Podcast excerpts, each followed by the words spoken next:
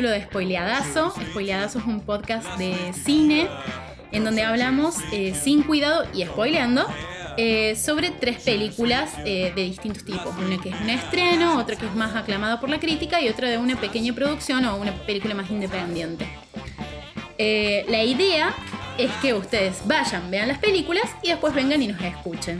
Yo soy Ana de Pascuale, mi compañero es Toby Esculazo. Y también estamos con Ayelen Maldonado. Muy bien. Perfecto.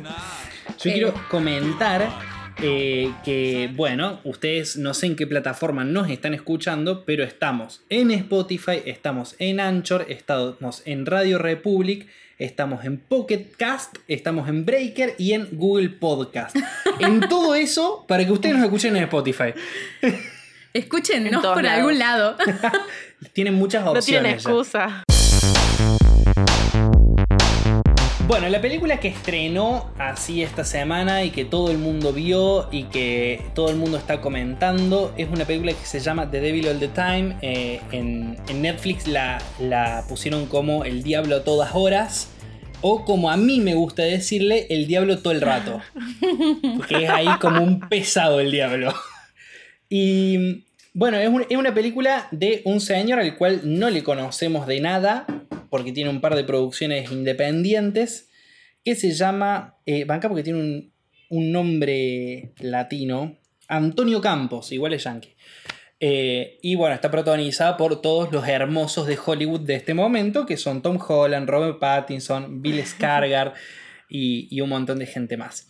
A grandes rasgos, ah, es una película que se trata de gente que tiene vínculos muy turbios con Dios, eh, o lo que ellos consideran Dios, y, de alguna manera la idea de que el mal es el diablo y lo que ellos están haciendo para Dios, eh, nada, es como eso, sus relaciones con su religión. Y, la película en sí, a, mi entender, ya vamos a arrancar a hablar de esto y dejamos de, de presentación y de tecnicismos, es como una película de los Cohen, es una película eh, coral en la cual tenemos un montón de personajes bizarros cuyas historias bizarras se entrecruzan de forma bizarra, que, es una fórmula muy bonita, muy divertida de ver, eh, pero sin el humor absurdo. Es eso, es como la misma fórmula que incluso llega a provocar en, muchas, en muchos momentos, te genera como, como esa diversión, pero con situaciones eh, que no están hechas para ser graciosas, digamos, eh, salvo algunas muy particulares, ¿no? Pero sería como pasando en, limpo la historia, es un chabón eh, que se muere la esposa y quedan él y el hijo y, el, el, guaso está completamente loco, mata al perro del hijo para salvar a la esposa, la esposa se muere igual, él se suicida, el pibe queda solo y se va a vivir a la casa de sus abuelos, donde crece con, y acá hay que abrirse por otro lado, eh, una piba que su madre dejó ahí un día que se iba con el nuevo novio y el nuevo novio la mató en el bosque porque creía que tenía poderes para resucitar. Y bueno, si no la vieron ya la acabamos spoileando. Además de todo eso hay una pareja de asesinos seriales que eh, levantan autoestopistas y le sacan fotos y los matan y le siguen sacando fotos. Como que eso es la peli, ¿no? Sí, sí. ¿Está bien? ¿Tiene algo para agregar? Los obligan a tener eh, sexo y después los matan. Ah, sí. Les sacan fotos y los matan. Y le sacan fotos. Sí, a mí, a mí también me, me, parece agregar que no es solamente, o sea, todo el desarrollo que se da de los personajes y de las historias. A mí lo que esta peli me genera más que nada es esa sensación de que hay dos partes. La primera parte, que es eh, donde, bueno, eh, te hacen la introducción de los personajes y de cada historia, porque, bueno, van asalteando también de una historia a otra. Si bien en un principio Bill Skarsgård es el protagonista, eh, mostrando, bueno, la historia con su mujer que se enferma y él me gusta mucho esa transición que se hace, digamos, el antes y después de la guerra, también mostrando otra forma de violencia.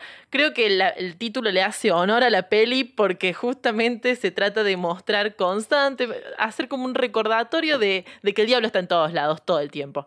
Eh, y eso por ahí termina, me, terminó cansando un poco.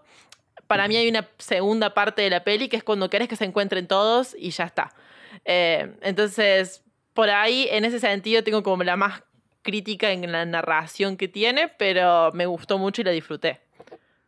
Sí, tiene, tiene una cuestión que es que a medida que, que va avanzando la historia, llega un punto a la hora y media en la cual vos ya tenés perfectamente claro qué va a pasar los 45 minutos que le quedan a la película. Sí, de hecho, la estábamos viendo juntos con Tobias y yo dije, ay, ya sé cómo va a terminar. Que está bien porque no, no apuesta a la sorpresa a la película. No, para pero, nada. No. Pero, pero a su vez es como, ¿y, ¿y por qué no, ya que estás, haces algo diferente. Darle una vueltita, sí. Porque tiene un par de sorpresas muy lindas. A mí la manera de cómo narra toda la primera parte, que aparte es una voz en off espectacular, que dicho sea de paso, es el autor del libro.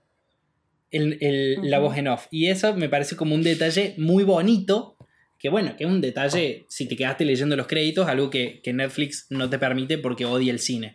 Pero, pero si vos pones quiero ver los créditos, te das cuenta de, esa, cuestión. Eh, y, tiene como juegos de que del narrador contarte cosas que no estás viendo y que no vas a ver hasta dentro de un rato, muy zarpadas, pero muy zarpadas. Cuando la chabona dice eh, chao, nos vemos esta tarde, mi amor, y deja a la hija y se sube a la camioneta con el, con el novio.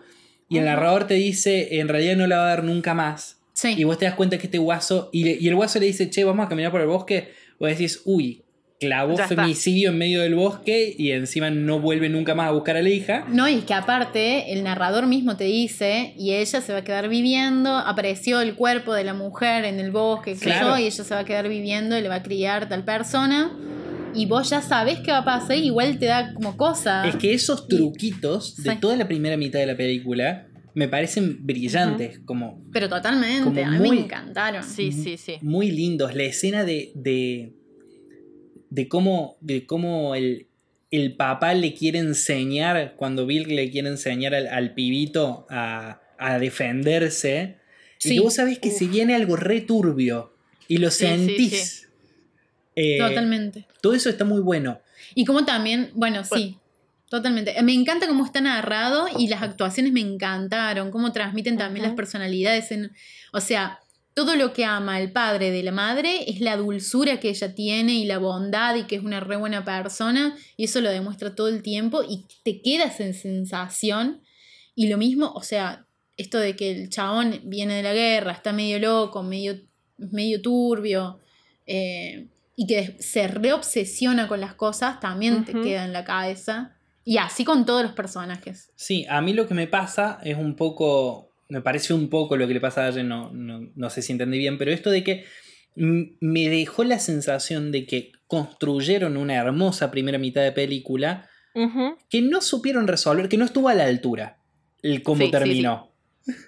Sí, yo creo que esto podría ser una miniserie. O sea, yo eh, creo que esta película podría haberse resuelto de otra manera, pero no tampoco para alargarla a tres horas de peli, eh, sino simplemente haciéndola como un, no sé, algo más, un análisis más profundo, también en, lo que le pasa internamente, a pesar de que ya sabemos que hay violencia involucrada, que están todas estas escenas súper crudas y la forma en que están narradas, que también son muy chocantes, el también poder decir, bueno, nos tomamos también el tiempo de mostrar otros aspectos eh, un tanto más emocionales de lo que le está pasando. A mí una de las frases que más me gustan de la película, que está en el tráiler también, así que cuando ven el tráiler se dan cuenta, es la frase de Tom Holland que dice, eh, no estoy haciendo esto porque, porque quiero, sino porque debo hacerlo. Entonces, esa frase a mí me, dejó toda la película resumida, básicamente. Y ahí es como que la, amé, la amé y dije, no, necesito, esto me hubiera gustado que, siga, pero que siga de otra forma. Eh, siento que por ahí se, se emparchó un poquito todos esos encuentros y ya lo último, ya sabías que quedaban dos personajes y que iban a ser los últimos que se iban a encontrar y, nada, eh, me pasó esa, esa cosa de la repetición. Ah, yo en eso no estoy tan de acuerdo. O sea, sí estoy de acuerdo con que la primera parte está como mucho mejor desarrollada y narrada que la segunda parte. De hecho, vos ya sabés qué va a pasar y, hubiera estado bueno esta eh, vuelta de tuerca, digamos. Pero no sé si me gusta que sea una película y que se haya terminado ahí. O sea, yo no sé si... Porque uno siempre dice, ah, qué bueno. Si uno dice, qué bueno que hubiera estado que esto sea siga o sea una serie, quiere decir que estuvo buena de, todas formas la película. Y está bueno como darle ese final y que ya está, que se termine. Es que la idea está buena, pero a mí me pasa que quisieron hacer una, una historia coral, una historia de muchas frentes y muchos personajes, cuando en realidad no, no puede. Es una historia que se trata de un personaje. Sí, es una sí. historia que se trata de Tom Holland y que Sí, sí. el, eh, el loquito religioso, eh, quiero saber de él, quiero saber de, de- del, primo, del primo cuadripléjico que se toma la ¿Qué- muerte de manera tan liviana aparte? y que queda abandonado. Quiero saber, o sea, todo lo que sabemos de la pareja de asesinos seriales, que me parecen que están actuados de puta madre y que, y que, y que me encanta como ese vínculo de que ella no puede salirse de ahí, pero no soporta lo que está haciendo. Pero un poco también lo disfruta. No sé, o sea, justamente. En un principio. En un sí, principio no. lo disfruta, sí. Bueno, después ya no. Justamente todo lo que sabemos de ellos es una voz en off. Sí. eh, Y es como. Y estos personajes terminan siendo como una, entre enormes comillas, clave del final de la película. Claro. Y es como. Sí, pero ¿qué? ¿Quiénes son? O sea, ¿por qué me los. ¿Por qué me quieren presentar como si fuesen personajes importantes cuando no son personajes importantes? Sí, sí, en, en ese sentido la historia como que falla al darle tanta importancia, porque si no, no le des tanta importancia a otros personajes o otras mini historias. El tema es que es un si no las vas a bardo. desarrollar tanto. El tema es que es un bardo Sí. y tenés que ser un puto genio para poder escribir y dirigir una historia coral. O sea, la semana que viene, ya adelanto, vamos a hablar de Magnolia. Y Magnolia es, a mi entender, el mejor ejemplo de cómo hacer una película coral de verdad. Eh, esto es como. Eso, se empieza a empastar y de hecho, el desenlace queda como. como, como súper. eh, eh, como, como, como acelerado. Como que no lo podían sostener y se les cayó. Puede ser. Sí, sí, sí, sí. Tienen. tienen- ¿Qué? es que me hubiese encantado que debatamos más, pero estamos muy de acuerdo.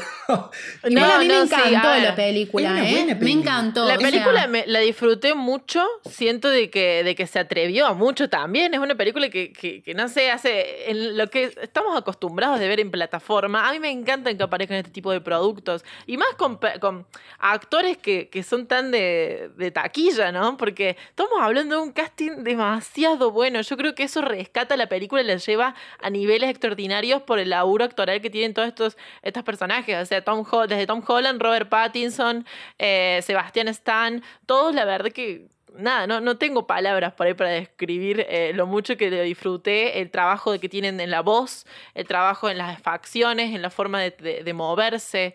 En los Eh, acentos. Incluso Robert Pattinson hizo el acento por su cuenta, no tuvo coach vocal. Él, No, no, él no. Lo, lo hizo y no le mostró hasta el último, hasta el primer día de filmación, no le mostró ni siquiera al director cómo iba a ser su acento. Filmó la primera escena y ahí todos lo escucharon. Bueno, pero O sea, eso Robert es- eso es Pattinson ha demostrado ser un gran actor y, y se ha Sí, salido sí. de eh, esto de ser un actor de taquilla un poquito. A mí me encantó que Tom Holland lo, tomara este papel y que se moviera un poquito de Marvel eh, Igual- igual- y de ser Spider-Man. Igual es Peter Parker en esta situación. sí, Ay, O sea, vos sí, pones a Peter Parker en esta situación y es él. Bueno, pero Es- está bien, está bien. Pero cuando un actor eh, gusta, siempre te llaman para papeles Sí, que más o bien. menos son iguales. Pero está bueno no hacer una película que sea. O sea, que sea de otra cosa, y no, No, sea de bárbaro. superhéroes solamente. A mí lo- Sí. lo, que me Empezar a abrirse y no encasillarse en una cosa. A mí me encantaron las actuaciones, parecieron de lo sí, mejor de la película. Y yo lo sentí también como un poco eh, la película como una crítica hacia la, hacia la institución eh, de la iglesia, digamos. Yo no sé, o sea, no, no lo vi tanto como, eh, como que el diablo está, o sea, como si creyeran que fuera para Dios, digamos, todo lo que hacen y no para el diablo, sino que en realidad, eh, cómo la gente se justifica o justifica todos sus desórdenes psicológicos, sus ganas de matar, violar o lo que sea, a través de Dios o de la religión, digamos, eh, y que en realidad no, son personas violentas que están mal de la cabeza y que son así. Sí, Yo, yo, lo sentí sí, un poco no- así en realidad. yo no, no, lo veo tanto esa. como Dios. Es que para mí la peli Claro. se trata de, de los vínculos de la gente con Dios. Y para mí todos los personajes de la película, eh, en su cabeza, lo que están haciendo, lo están haciendo de buena fe. Ujú. Incluso los Para mí no están haciendo eso, pero eso Pero para mí no tiene que ver con Dios, cura, sino con la moral. O sea, para mí es más un- una cuestión del diablo, pero una cuestión del bien y el mal y de qué está moralmente correcto y no. Porque de hecho, esto mismo que te digo de la frase de Tom Holland, esto que el chabón dice, no lo hago porque quiero, sino porque tengo que hacerlo. Es algo que me obligaron por las circunstancias, por, por todo lo que se dio a lo largo de, bueno, de toda la película. Sí. Eh, yo creo que tiene que ver con eso, digamos, de su justificación moral, no tanto religiosa, porque incluso vemos de que hay algunos personajes que se han alejado de la fe y sin embargo siguen actuando en, en, en valor a una moral que ellos creen que es la correcta. Entonces, por ahí eso es lo que, o sea, no, coincido tanto que tiene que ver con la institución de la iglesia o, o- o la institución religiosa, sino más bien con, una cuestión de ética y moral.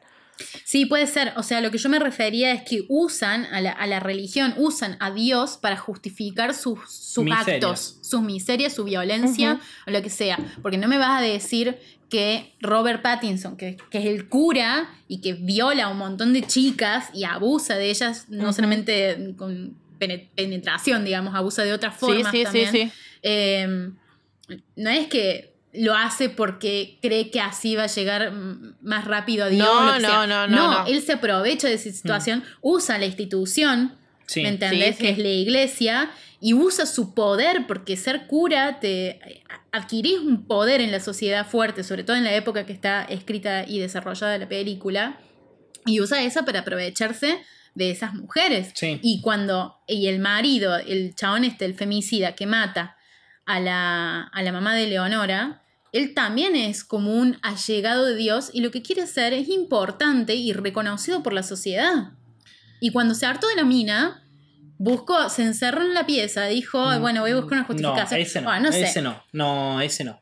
Ese está convencido de, de su poder de resucitar gente hasta que se da cuenta Sí, que sí. no. Sí, bueno, puede ser, sí. es Se está verdad. convencido de su vínculo con Dios.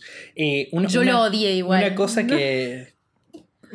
Es odiable y está Sí. 20 minutos de película nada más encima. Pero lo, Sí, lo sí, odias, estás lo odias, convencida. lo eh, odias. es- eh, sí, te convence mucho. A mí lo que, lo que más me gustó de toda la película, en, en este truquito de narrarte cosas que, que no podés ver y que no pasan, es el, el suicidio accidental eh, de, la, de la piba embarazada. Sí.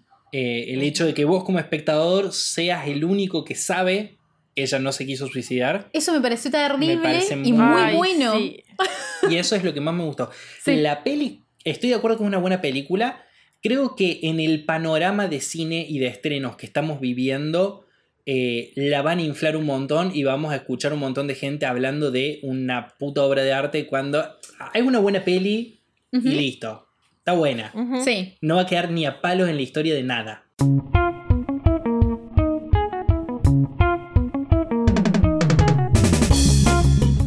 Película que elegimos eh, como clásica fue Perros de Paja, que es una película de Sam Peckinpah.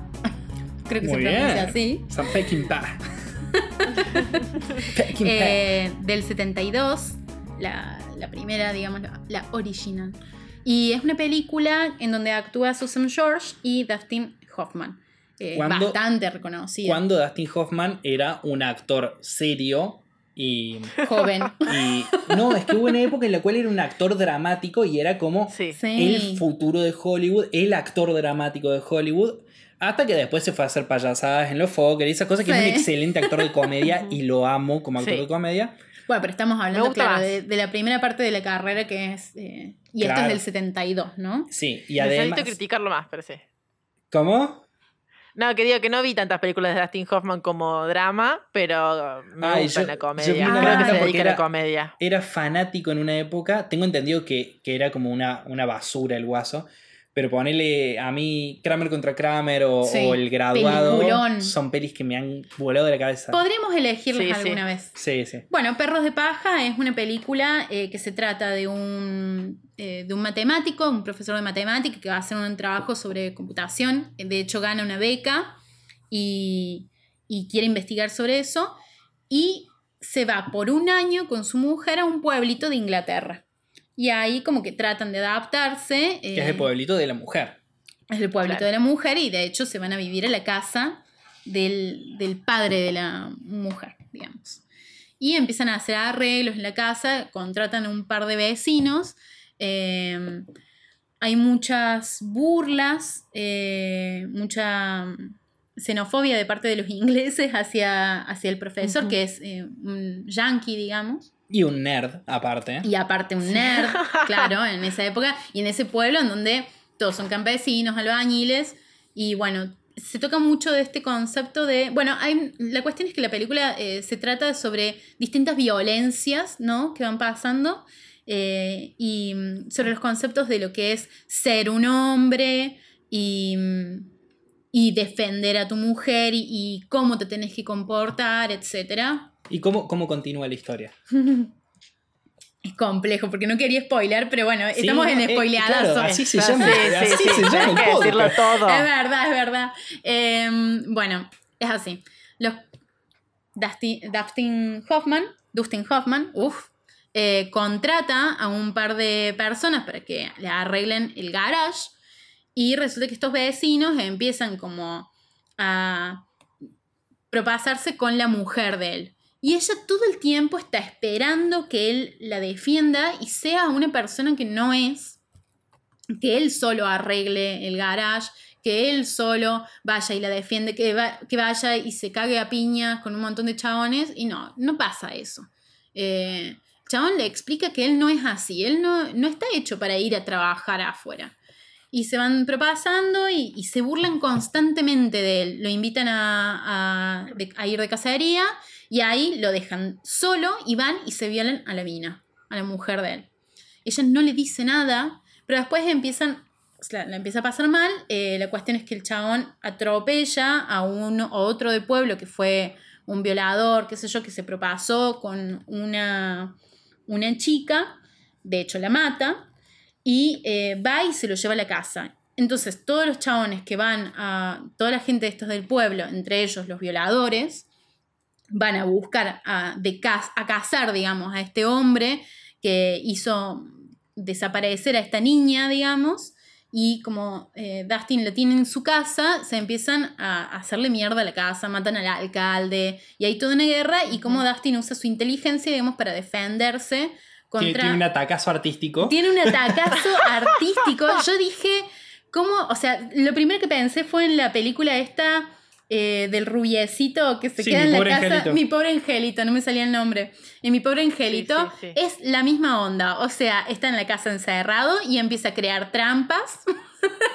o sea, calentar aceite, poner una trampa de osos, todas cosas así para irse cargando uno por uno. Y defender así a su mujer. Sí. Eh, pasa- Sí. Pasan un montón de cosas. Primero yo estaría como en desacuerdo con, con lo último que dijiste porque el chabón, y lo dice varias veces, él lo que quiere defender es su casa. Sí, es verdad Sí, eso, es verdad. Él, él, esta es mi casa. Y toda la película es... eh, primero quiero decir que a, a mí la vi hace un montón. Y a mí me gustan mucho las películas que te, que te mueven, las películas que te generan cosas, que, las películas que te incomodan, a mí me parece que Sí, son sí, las películas sí. que valen. O sea, que están realmente, te están moviendo algo adentro y eso me parece como, uff, acá lo lograste. No me, no me pasó con El Diablo todo el rato, que una película Claro. vi y lo disfruté, no me pasó nada adentro. Perros de Paja es una película que estás todo el tiempo incómodo, que se trata sobre Sí. la masculinidad tóxica, básicamente. Oh, sí. Y hay insoportable. Todas las escenas tienen tensión de violación, desde la Sí, sí, primera. sí, sí. Desde la primera, es, tre- es tremendo. Incluso la cámara te lo va mostrando, te, te muestra las miradas de los vecinos La hacia las tetas la de la Yo presentación- no, la voy a Ah. volver a ver. La presentación de la Chicos, protagonista no. son los pezones parados de ella Sí, sí, sí, sí. en la sí. calle. De hecho, eh, o sea, yo le decía a Tobias, tengo, o sea, yo le dejaría de ver a la mitad de la película, porque Sí, sí. también estamos afectados por el momento social en el que estamos y claramente porque somos personas de otra generación, ¿no? Pero a mí me pareció insoportable, insoportable el tema mí, de la sí. masculinidad, de esto de probar que de, de lo que ella espera o de, lo, de cómo ella reacciona, de cuando él va y, y ella pasó una situación espantosa porque le matan al gato y ella quiere que hagan algo, pero ella no, no va a defenderse tampoco, no es que va a, a decirle junto con el chabón, le plantea, bueno, vamos como pareja a decirle, chao, se van el carajo de mi casa, o no sé, es como que ella está A mí la esperando verdad que, que, él la defienda. quiero decir que te, primero tengo muchas cosas encontradas con todo lo que ustedes dijeron recién. Eh, tengo acumulado un montón de reacciones ante las diferentes partes de,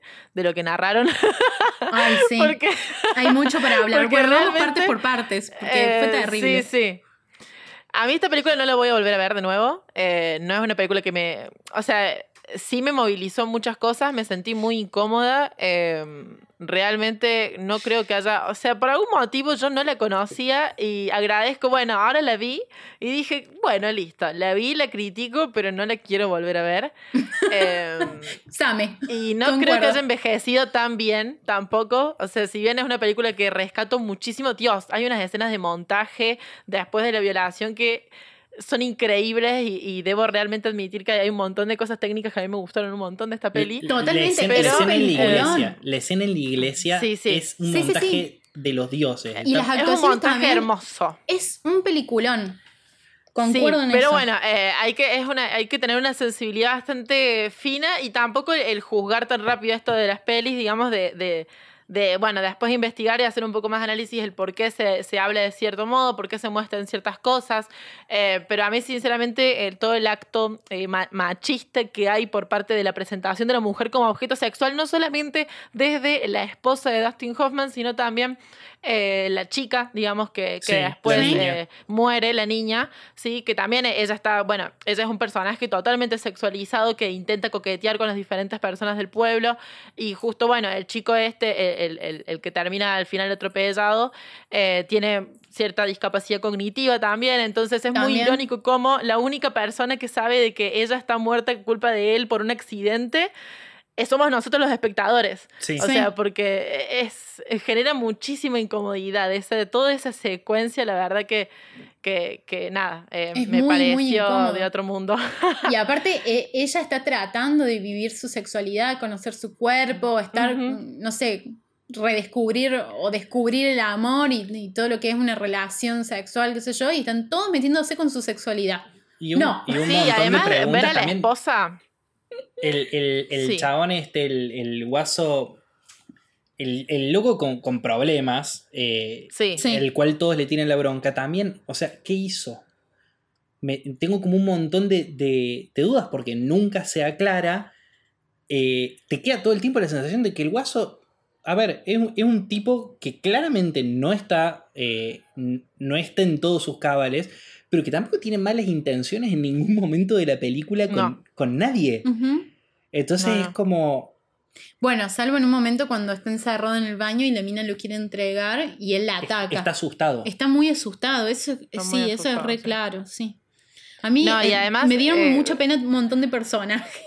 Sí, y la, y la mujer además prota- mostrada como esto de ella está provocando, a mí lo que más me perturba de la película es que en la escena de violación Es ella el mundo. tiene la parte, claro, claramente, digamos que la misma actriz dice que ella eh, intentó mostrar esto, me encanta, son todos planos cortos de, de toda la violación, cosa también de cuidar eh, ciertos aspectos de la actriz en el momento de filmar que se rehusó también a, a hacer ciertas cosas, porque bueno, eh, habían ido a por todo y ella dijo, no, eh, no me siento cómoda mostrando ciertas cosas en esta escena, entonces empezaban a hacer planos muy cortos eh, para poder filmarla y se basa todo en la expresión de ella. Sí. Y llegar Ah, al sí. punto de que le genere placer la violación y mostrar de- del placer al horror, a mí no, dije esto es un montón.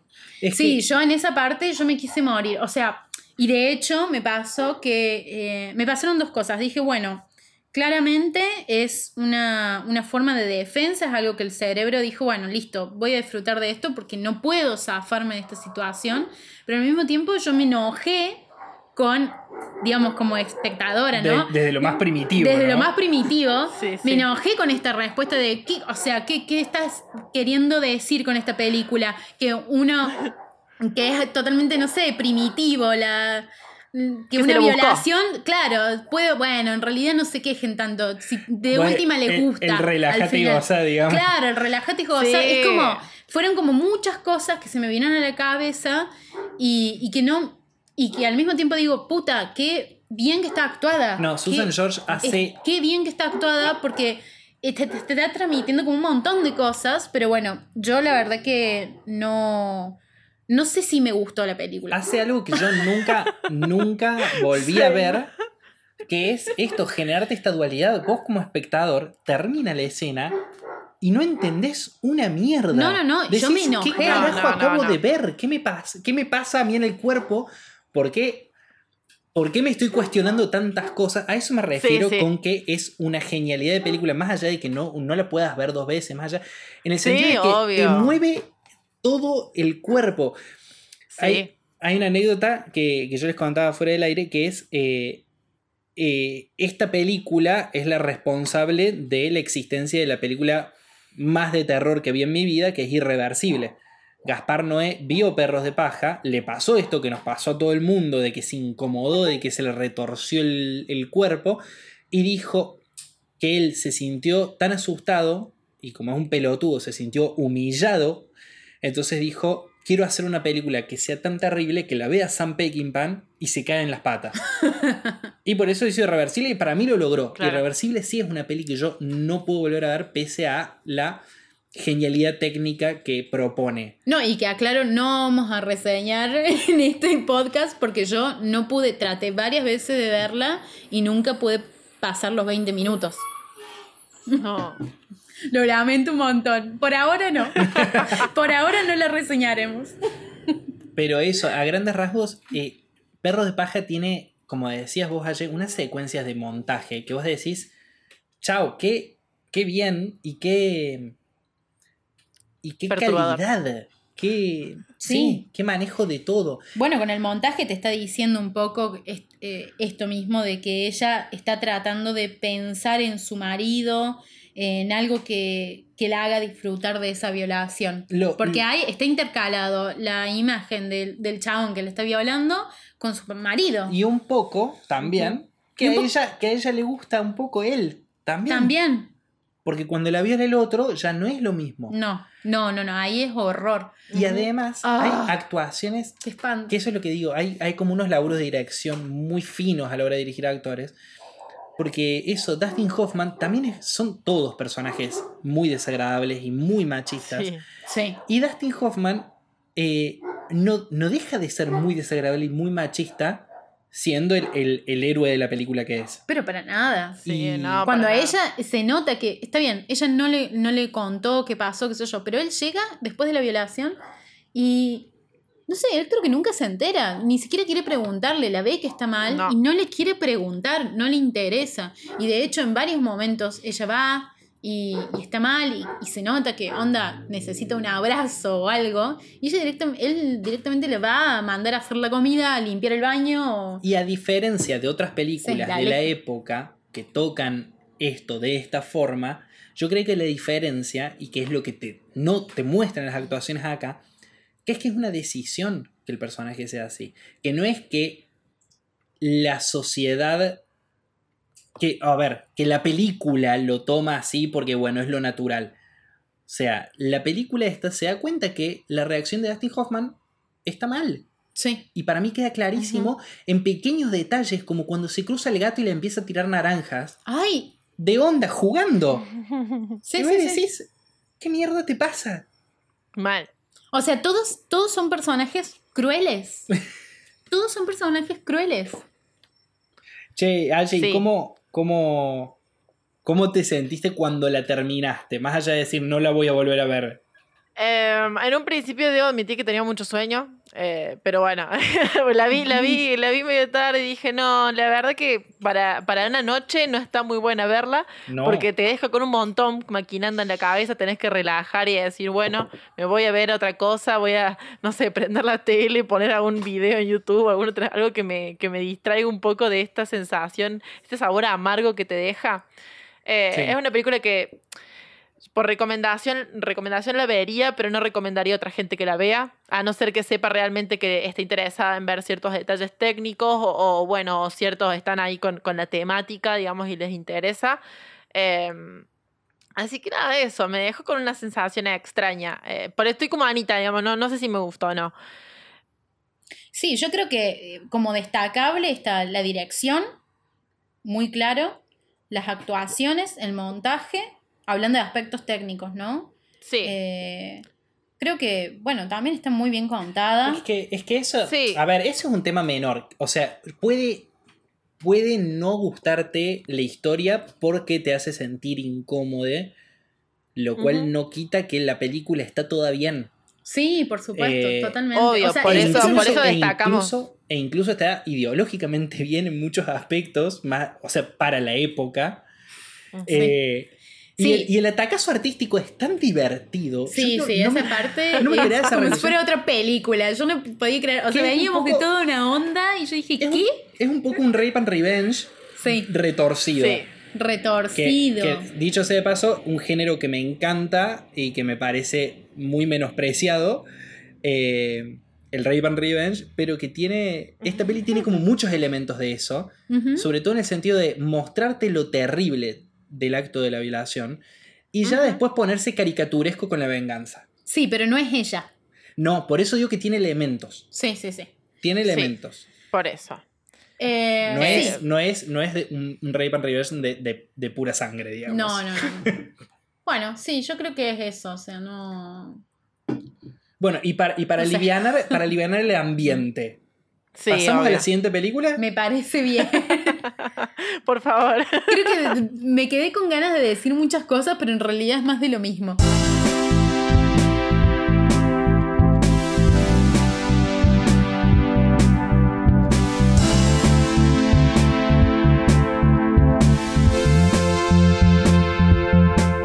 La, la próxima película eh, venimos ahora a relajar un montón porque nos vamos a pasar un tema totalmente diferente. Creo que veníamos con un hilo conductor de violencia y ahora es como, bueno, a otra cosa. eh, vamos a hablar de las películas adolescentes. ¿ah? La película elegida ahora creo que es una película muy infravalorada. Eh, el año pasado justo se estrenó con diferentes éxitos de taquilla en el cine, entonces estuvo en sala, pero creo que duró una semana nada más y la sacaron, al menos acá, acá pasó eso. Eh, la, he visto en cartelera, pero después ya, ya no. Y estuvo nombrada en un par de premios, pero tampoco... Es como que no tuvo la relevancia que para mí debería tener, eh, porque bueno, también pertenece a un género bastante... eh, maltratado, sí. como es el Age of, el, el Age of Com- o el Coming of El- Age, el perdón, Coming of de, Age. de adolescentes. Sí, Y además, antes, película antes- adolescente. antes de que le presentes, también pasa que la gente que va a realmente saber apreciarla eh, no la va a ver por prejuicio. Sí, también me parece eso. Por cómo te la presenta otra gente, por cómo, por cómo te la venden, por cómo se llama en Argentina, por, por un montón Sí. de esos aspectos. Por cómo se llama en España. Yo recién. de- Bueno, para, que la presente y hablamos Bueno, de todo, dale, por. Dios. Sí, sí, la película en cuestión es Las Noches de las Nerds, acá en, en Argentina, súper empollonas en España. y Booksmart en inglés, el título original. eh, Booksmart, una película del año pasado, 2019, dirigida por Olivia Wilde. Es su película debut como directora. Eh, Olivia Wilde es una actriz muy conocida en, en Hollywood también. eh, y, y nada, eh, por eso más o menos, si le ven la cara, por ahí por nombres muy actriz secundaria, si le ven la cara dicen, ah, esa es Olivia Wilde. La Pero de cuando Doctor le- House, la de claro. Tron, la de... La de. Doctor House es 13, para Sí. que sepan. Pero tiene esa cara súper característica que le reconoces al toque. La mandíbula esa súper angulosa y los ojos preciosos que tiene. Uy, sí, me parece divina. Eh, por ahí esta película se la conoce como la Superbad feminista, eh, porque bueno, justamente mucha gente la llama de esa manera. A mí no me gusta, pero eh, sé que la gente la recomienda por ese motivo. Creo que es una gran comparación, teniendo en cuenta también de que, a ver, esto me enteré esta semana. La actriz principal que hace de Molly, Vinnie Feldstein, es la hermana de Jonah Hill, el protagonista ¿En de serio? Superbad. Sí. Tan parecida que era, mira. Te dije que me parecía que era parecida. Bueno, Es, es la hermana, yo no lo sabía, la hermana menor. Así que, claro, después cuando entras en el perfil de Jonah Hill, ves que tiene el mismo apellido y decís, ah, sí, ahí está, el Claro. nombre artístico. claro. Bueno, de, y de qué, de qué se trata? Dale, esta película Booksmart, eh, bueno, La Noche de las Nerds justamente es una película que trata de eh, dos chicas, estamos seguimos la vida de Molly y Amy, eh, las cuales están en su último año de secundaria. El día antes de la graduación ya nos la presentan. Toda esta película transcurre en días, o sea, en dos días nada más esta película. Eh, y justamente trata de cómo ellas en este último acto están preparando todo para la graduación, para decirse chau. Molly es la niña ejemplar, la niña estudiante. Tenemos una escena inicial, la introducción de esa película es increíble. O sea, a mí me, encanta cómo la presentan el personaje principal. Ella es la presidenta de la clase, es una chica que se dedicó toda su secundaria a estudiar y que le vaya bien para poder entrar a una universidad buena. Eh, justamente ingresó en Yale. Eh, pero bueno, por una cuestión, digamos, de políticas en la secundaria, que esta que tienen, eh, no se dicen a qué colegios van, entonces ella supone que, bueno, que por todo el esfuerzo que hizo la llevó a estar en ese lugar, como, bueno, efectivamente ingresó en Yale, y piensa que el resto de sus compañeros, que siempre salieron de joda y todo, por ahí les va a ir más o menos, pero no tan bien como ella. El tema pasa que cuando un día ella está en el baño, eh, bueno, está en el baño haciendo, haciendo pis y de repente entran un montón de, compañeros de ella, o sea, en realidad dos, dos, compañeros de ella que empiezan a hablar sobre ella misma eh, de forma despectiva. Y todo el mundo empieza a decir así, o sea, entre las tres personas que hay, empiezan a mencionar de que ella es, eh, tiene la vagina llena de diplomas. Ese es el adjetivo que utilizan ¿Puedo hacer una para describirla. Sí que me, encantó cuando están hablando mal de ella, eh, entre comillas, en realidad, en ningún momento hablan de, su cuerpo, de su forma física. De hecho, eso lo resalta mucho, que el chabón habla así, yo me la recogería, pero le pondría una bolsa en la eh, personalidad. En la personalidad. Y hablan mal de la personalidad. Eso me pareció interesante. Igual eso es una genialidad de toda la película. y que se nota que es un guion escrito por eh, cinco mujeres y cuatro mujeres. Cuatro mujeres. Eh, el, sentido de que ningún momento de la película eh, la gente, o sea, ningún personaje tiene un problema, ni con el cuerpo de nadie, ni con la sexualidad de nadie. Bien. Eso me encanta. Y bueno, y eso creo que es la diferencia principal con Superbad, ¿no? Entonces, bueno, la cuestión es de que ella se da cuenta que todo el mundo la critica, entonces sale del baño, así haciéndose la canchera y le dice a sus compañeros, Ew, pero mira, yo me comí todos estos años un montón de libros, pero voy a entrar a Yale. Y el otro le dice, pero yo también voy a ir a Yale, le dice una de las chicas. Y, y claro, Molly no lo puede creer porque es como me forcé estos fucking seis años de secundaria para entrar a una buena universidad y vos que te la pasaste de joda también bien igual que, que todo el resto de mis compañeros, vas a entrar a Yale y el otro tiene una entrevista en Google y el otro entró a Stanford por eh, jugar al fútbol con una beca deportiva. Entonces de repente le van cayendo las fichas de que pasó tantos años encerrada en la biblioteca y esforzándose por un futuro mejor, planificando un montón su vida. Y, es lo mismo que el resto de sus compañeros, que hicieron todo lo contrario y sin embargo están en la misma posición. Entonces, bueno, va con este dilema a su mejor amiga Amy y ahí es cuando ingresa él. Esta noche la rompemos en la fiesta del de el chico presidente de la clase. Eh, claro, ella es el vicepresidente de la clase, perdón. Eh, que va a ser una fiesta a la noche, así con todos los graduados. Dice, bueno, vamos, la rompemos. Vos a Amy le dice, Amy es un personaje principal mejor amiga que es lesbiana, pero nunca, ella hace ya dos años que salió del closet, pero nunca estuvo en ningún tipo de relación sexual con mujeres, en ningún, ni siquiera se ha dado besos ni salido a citas con mujeres. Entonces Molly le dice, bueno, esta noche es tu noche también para ver si le das bola a la chica que te gusta. Y eh, nada, y yo me, me, la doy en la pera porque, bueno, es mi último día de universidad, de secundaria y la quiero romper. Claro. Sí. Las, y esa es la trama de la peli, básicamente. O sea, es una peli bastante cliché la trama si uno se pone a comparar con el resto, pero la forma en que está narrada, tanto visualmente como cómo la cuentan y los chistes que involucran, hace que sea muy diferente a su comparativa con, eh, competencia, que es Superbad. Justamente por lo que decía recién ustedes, que es esto que carece de, chistes por ahí tan sexuales y se van más al lado de, eh, bueno, el absurdo de las situaciones que están viviendo, en las reacciones por ahí que, tiene cada una con sus personalidades tan diferentes ante estas nuevas fiestas y ante estos encuentros con, no sé, desde drogas, alcohol y citas eh, eh, casuales en la noche. Claro. Totalmente. Las, similitudes con, con, Super Cool, con Super Bad o Super Salidos, porque en España son unos genios, eh, son son esas, son la estructura de la película, en el sentido de una serie de sucesos caóticos y bizarros, el, hecho de que todo tiene que ser esta noche. Esta noche es la noche y no podemos perdernos lo que pasa esta noche. La trama principal que se trata de en realidad de, de dos amigos que se separan Totalmente. y, que, y que tienen que aprender a lidiar con esa separación y que uno le ocultó que se va mucho más tiempo del que en realidad se iba. Claro. Eh, y lo otro que tienen en común, porque si te fijas eso en estructura, es la misma película. Lo otro que tienen en común es...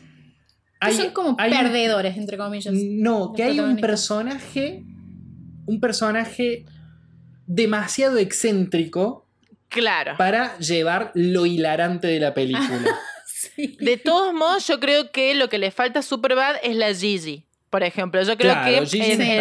en, en Booksmart el personaje de Jaden, creo que es el chico, digamos, con el que después al final se queda Molly, digamos, se queda entre comillas, ¿no? Sí. Le da un beso al final de la película. Ese personaje Ese es que también es McLovin. un...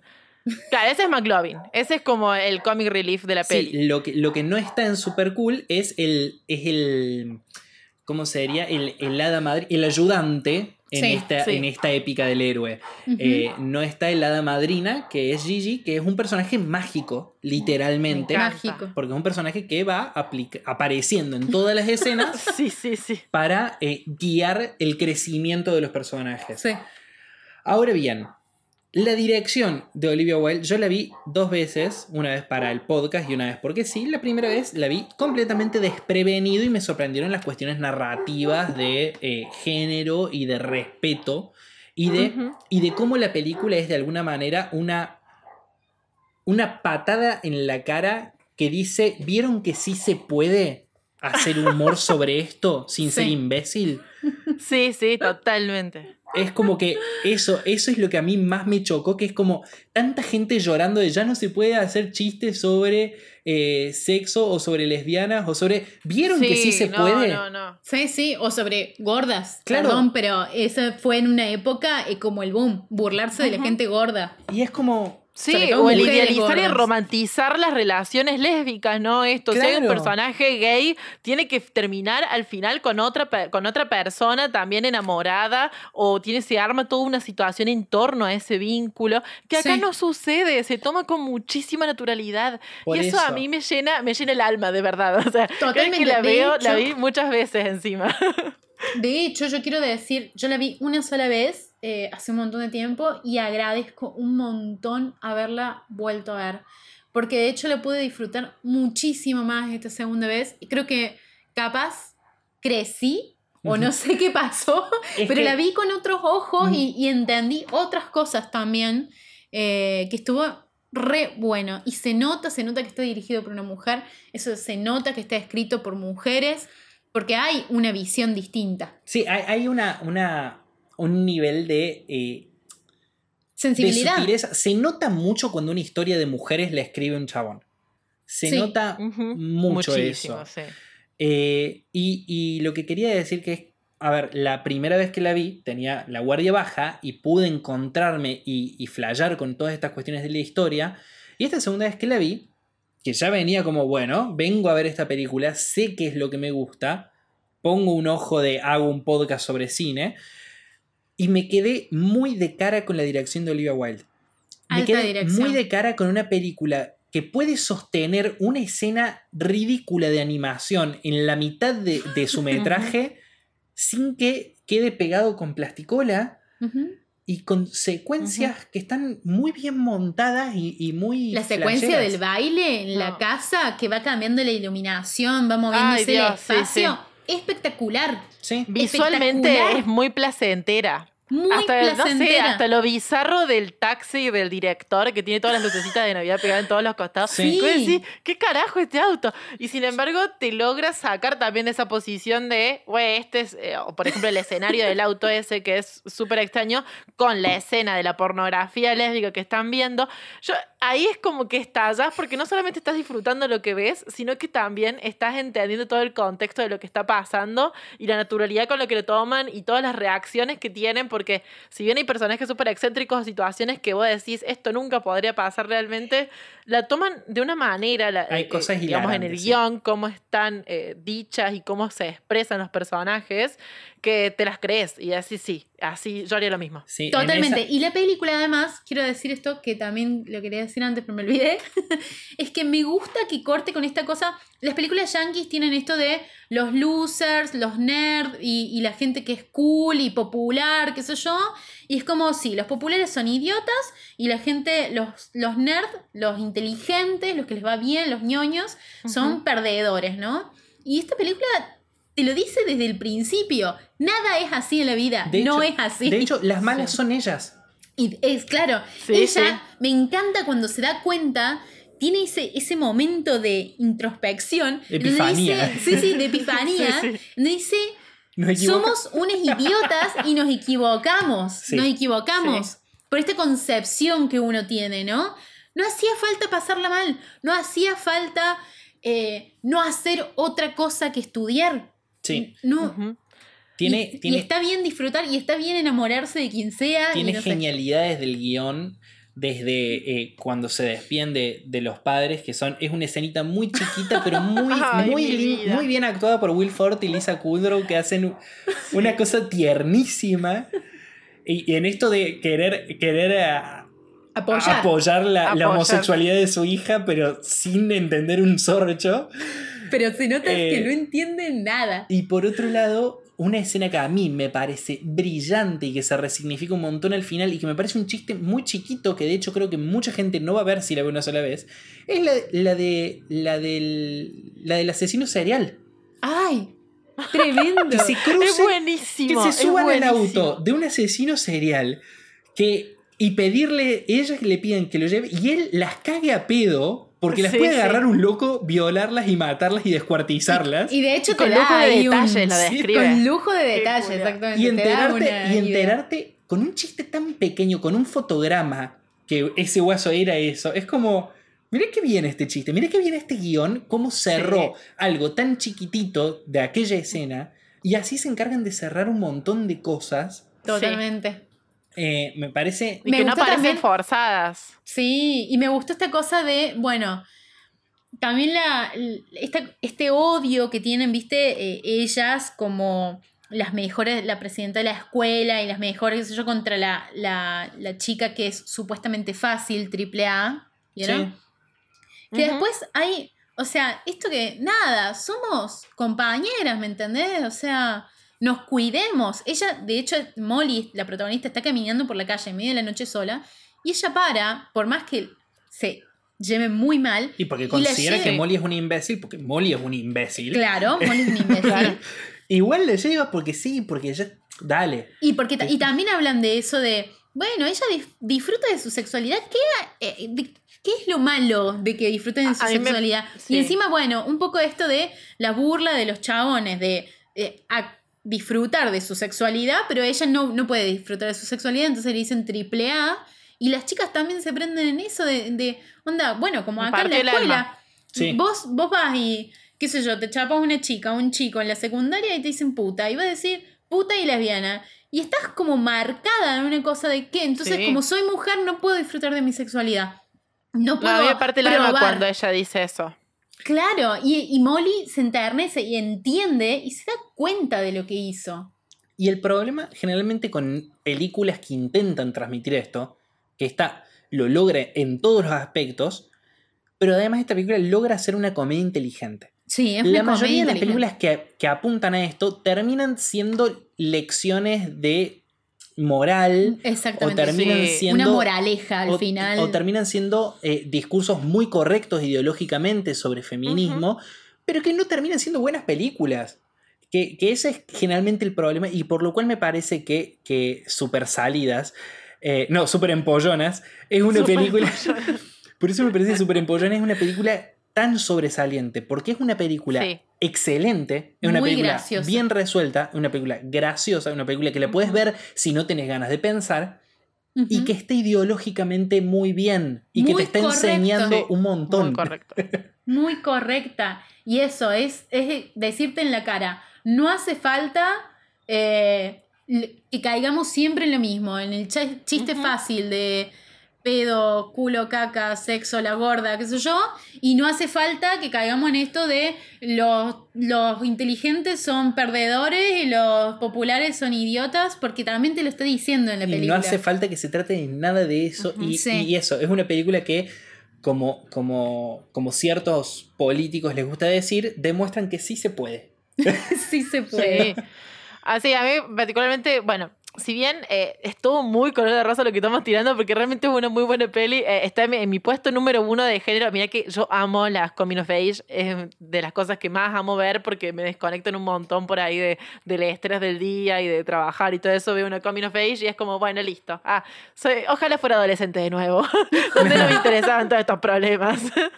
Em, pero es, creo que algo medio flojo de esta peli es que justamente no es que, no quiero decir la palabra políticamente correcto, pero lo voy a decir. Es muy políticamente correcto en algunos aspectos de los tratos que tienen entre adolescentes. Yo entiendo eh, de que no es el foco, digamos, el- justamente se quiere alejar de ese bullying constante que se realizan, pero llega un punto que decís, dale, nunca fuiste mala onda con ella, o sea, realmente siempre vas a tratar así de bien a tus compañeros en todo momento.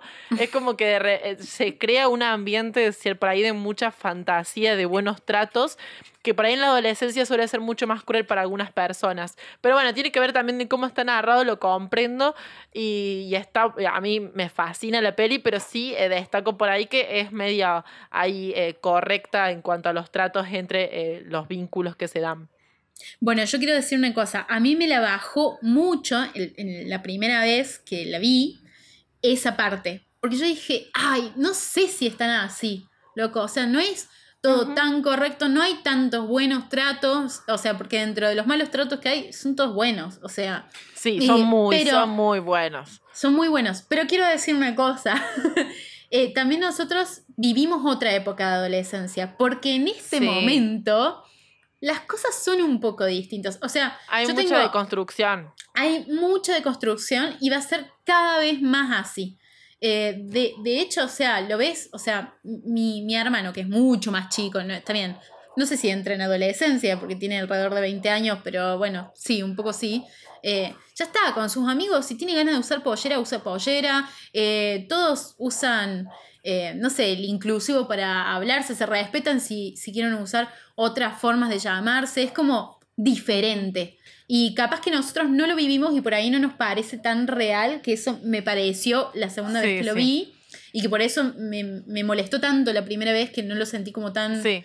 real. Ah. Eh, y que por ahí pienso, bueno, la verdad es que ahora puede ser, porque lo veo en círculos eh, allegados, de que el trato es diferente, digamos. No sé si es así en todos los círculos, ah, claro, Ah. pero que está empezando a ser. A mí me parece que es eh, idílico y que es fantasioso, que todos los personajes son un amor, pero Sí. me parece que es justamente el ejercicio que, que ejerce esta película.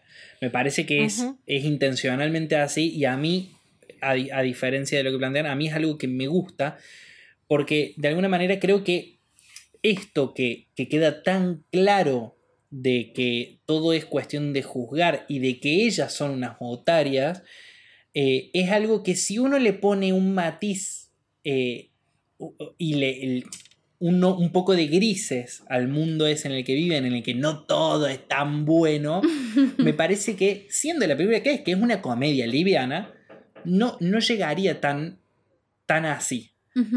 O sea, a mí me parece que este, es- esta fantasía eh, tiene, tiene un, un- un correlato con todas las fantasías de la película y con que es una película para hinchar los huevos. Solamente que quiere dejar en claro que, nada, que la gente en este caso es buena. Y, y nada, me Sí. parece que, que, entiendo que se lo juzgue, pero, Sí. pero yo lo banco a full a eso. Sí, sí, por eso yo digo Sí, que sí. ahora lo supe ver a eso, pero al principio, la primera vez que lo vi, no, no me pareció. Es que igual, igual yo no lo relaciono con que las, las juventudes ahora sean más deconstruidas. No, bueno, lo sí, ya lo relaciono, sé. para mí la película es fantasiosa. O sea, eh, Sí, en, Estados sí. Unidos eh, el, el bullying es, es tremendo también y los chicos van a la escuela con una ametralladora y matan a su compañero. Bueno, eso es en Eh, Estados Unidos. Entonces, es una película fantástica. Sí. Pero, Sí, pero sí, pero sí creo, digamos, de que toca por ahí un tanto la adolescencia un poco más millennial. Bueno, sí, sería más centennial. Sí, más este centennial. caso. Ya millennial Eh, no. Que bueno. Sí, no, millennial ya no. Eh, millennial somos nosotros con las películas horribles a los American Pie o a los... Pero que le defiendo también un montón, ¿eh? Creo que es otro tipo de humor, por eso me Sí, gusta es mucho otro de que este de haya venido a romper con esto, eh, así como dice Toby. Y creo que, que bueno, que justamente, además, es todo un conjunto lo que hace que tenga esa armonía y que no, en un principio siguiente genera cierto, este, por ahí, incomodidad de estar acostumbrados a otro tipo de, de relaciones y vínculos en la secundaria. Creo que es- todo lo que es el conjunto de la peli, tanto visualmente como, bueno, en cuanto a las actuaciones, el guion, todo lo que mencionamos, la música, o sea, yo ah, creo que algo muy importante es la música que acompaña cada escena. Sí. Mi favorita es cuando está dentro de la pileta, ella, eh, cuando, bueno, Oh. Amy se mete dentro de la pileta a buscar a, a, a la chica Ryan. que le gusta. A la chica, sí, a la chica que le gusta a Ryan y levanta la cabeza. Bueno, esto es que esto es una secuencia larguísima que dura, no sé, debe durar como dos, tres minutos, no sé cuánto dura. Sí, sí, es Pero, es muy eh, fantasioso. Debajo del agua. Sí, Sí, sí, de sí. ella debajo del agua, solamente nadando y mirando partes de abajo del cuerpo, y que cuando vos la ves, ya con solo ver la parte de abajo de Ryan, empezás a, a sufrir un montón. Te decís, pobre, pobre sí. chica, ¿por qué le pasa esto? Sí. Te sentís tan identificado con esa situación de frustración de estar flasheando con alguien toda la noche y de repente dormiste, dormiste Mal. y ya está. Y que, el- el- dicho sea de paso, el director de fotografía aprovechó y dijo la cantidad de luces que voy a poner acá y esto lo voy a hacer. Lo hizo maravillosa esa Ah, sí. escena, es una Tiene locura. muchas, sí, tiene Pero muchas. tiene El muchas baile es increíble. La iluminación de la película me encantó, me encantó. Y yo creo que capaz que no eh, tuvo tanta recepción en su momento porque un poco adelantada estaba. Puede ser, sí. No, y además, a ver, no es una peli, es lo que digo, no es una peli que con ese título, con ese póster y con esa sinopsis No. vaya a enganchar al público que realmente la va Sí. a valorar. Va a enganchar a otro público que va a buscar otra cosa. Entonces, es un problema que suele pasar. Y que Ah. capaz que la disfrute ese público que, que la vio y que capaz que no la disfrutó tanto, la disfrute más adelante, no Y sé. también quiero destacar al, al- al novio de Olivia Wilde en el personaje del director, que es brillante lo que hace. Me encantó, me encantó. Eh, Sí, yo creo que, que coincidió mucho. Bueno, Booksmart se, se estrenó justo con, con los Avengers, con Avengers Endgame. Claro, Eh, no había- no había entonces forma. se opacó muchísimo, no había forma, Ahí no, la no estaba producción irremontable falló, eso. ¿eh? Sí, fue una, una fecha, un timing horrible para estrenarse. Para mí eso también eh, no ayudó para nada. Bueno, sí, Porque aparte Más que sí. esa peli estar mucho en plataforma, ¿no? Totalmente. Esa- eso es eh, claramente un fallo de producción, porque cuando haces todo el tema de la distribución y eso te tenés que fijar cuándo, estratégicamente cómo venderla para recuperar la plata, cuando se estrena esa película. Y además no manejar bien el periodo de ventana o la distribución, no sé por qué, no sé quién la tiene copiada, porque es una película que está en Netflix de Estados Unidos y sin embargo no la tenemos disponible en Netflix Latinoamérica. Sí, sí, hay, hay un problema de producción en la película, pero bueno, De distribución. sí, distribución. Es media, media indie, se podría decir. Sí, tenés que buscarla, tenés que ir a los torrents, tenés que. eh, y tenés que meterte en el mundo de la ilegalidad. Eh, Para poder una- ver una película que no sé, o sea, ¿por qué es tan y difícil verla? Y que es una película que ya compró Netflix. No, Dios no, mío, ¿por qué tienen películas allá? Me pasó el otro día viendo The Ritual. The Ritual es una película que está en Netflix. ¿Por qué no me la dan?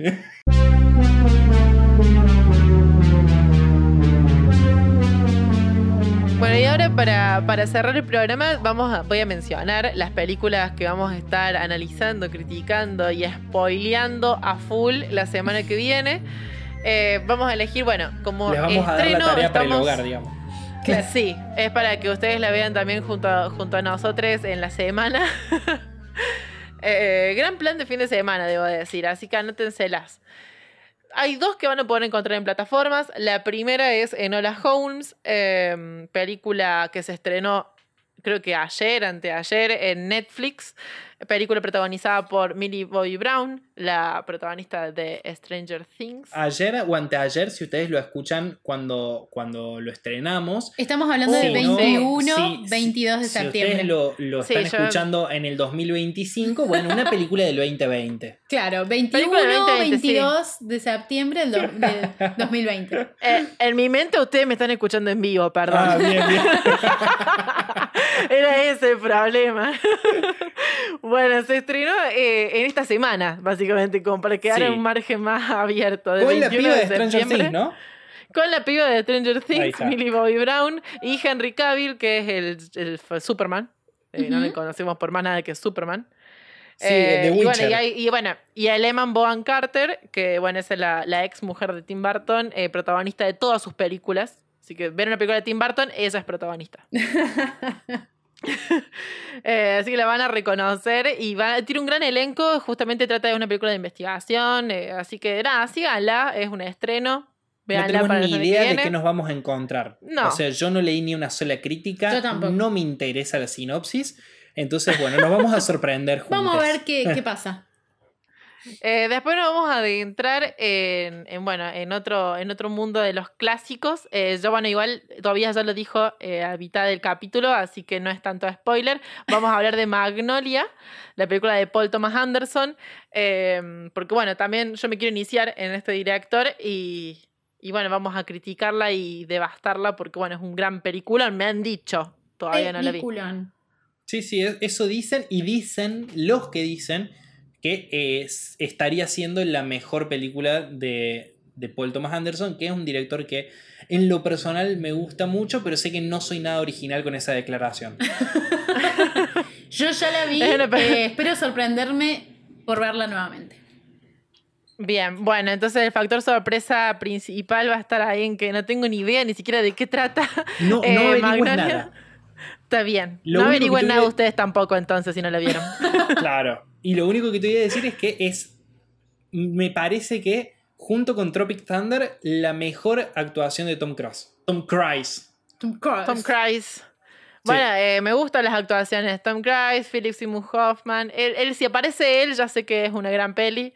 Y Julian Moore eh, del 99, por los dudas, si le quieren buscar después para en alguna plataforma. No sé si está en alguna plataforma de streaming. Eh, creo que idea. puede ser que esté en Amazon Prime. Eh, sospecho ser. haberla visto ahí, pero no Puede lo ser. sé. No estoy, no estoy segura. Eh, Van a tener y la, la tarea de segunda, buscar. sí, y la tercera película, eh, que esta la van a poder ver en Netflix también. eh, me gusta que tengamos accesibilidad, sea, sea una plataforma accesible para la mayoría de las personas. Eh, o robenle perfil a alguien, así, no sé, pregúntenle a alguna amiga si les puede dar ahí compartido. O vayan a Mira película- de Todo. Si está en Netflix, está en Mira de Todo. O tengan Seguro. Streamio, que es la mejor aplicación del planeta. Sí, está buena, es verdad. ¿Cómo se llama la, Eh, la tercera película es Rojo. Una película argentina. Rojo, eh, me gusta que nos hayamos adentrado en el cine argentino. Bien, vamos. Ay, yo también. sigamos así. Tengo muchas ganas Eh, de verla hace un montón de tiempo. Espero no eh, ser defraudada. Es una película del 2018 con Grandinetti Sí. que mucha gente anduvo por ahí diciendo que era la mejor película argentina del 2018. Y bueno, vamos a ver. Así es. Pues si Así fuese la bueno, mejor esa es la película tarea argentina, si fuese la mejor película argentina del 2020, ponele, bueno, ¿qué estás compitiendo? Con corazón loco. Está todo bien. Pero, El 2020 la tiene fácil. sí. El 2020. Bueno, por eso, qué yo, mal año, por eso ¿eh? yo digo que el diablo todo el rato es salió también porque salió este año. Fue un año Sí, que ¿qué sí. salió? Mulan, Tenet. bueno, no, no, no, no vi Tenet todavía. no, No, yo tampoco. y la vamos a hablar acá cuando, cuando la podamos ver. Cuando no esté en calidad Cuando llegue de... su momento. Claro. Calidad de, de ano. Bueno. Hasta acá hemos llegado entonces con el episodio 2 de, de esto que es spoileadazo. Y bueno, se hizo un poquito largo, pero gente, eh, así es la pasión, ¿no? Sí. Bueno, nos vemos, me encantó. Eh, que me escuchen, que nos escuchen. me encanta Gracias que por nos escuchen. escucharnos. Compártanos. Eso, compártanos, pongan seguir en la plataforma que sea que nos escuchen. Algunas plataformas te permiten poner puntaje, pongan cinco estrellas o no pongan nada, no sean tan ratas de poner cualquier otra cantidad de estrellas. Eso es No, pero, pero si ponen cinco estrellas o el máximo de estrellas, nos están ayudando un montón y también nos están diciendo un poco que eh, nos apoyan y les está gustando lo que estamos haciendo. Claro, y compártanlo, compártanlo en Instagram, compártanlo en Twitter, compártanlo. Y además está bueno esto de tener un calendario para mirar pelis, así que eh, pónganlo en tarea escuchándonos Sobre todo a en pandemia y cuarentena, ¿qué mejor? sí. ¿Qué es lo que más necesitas? Hasta la semana que viene. Chao, chao. Chau, chau.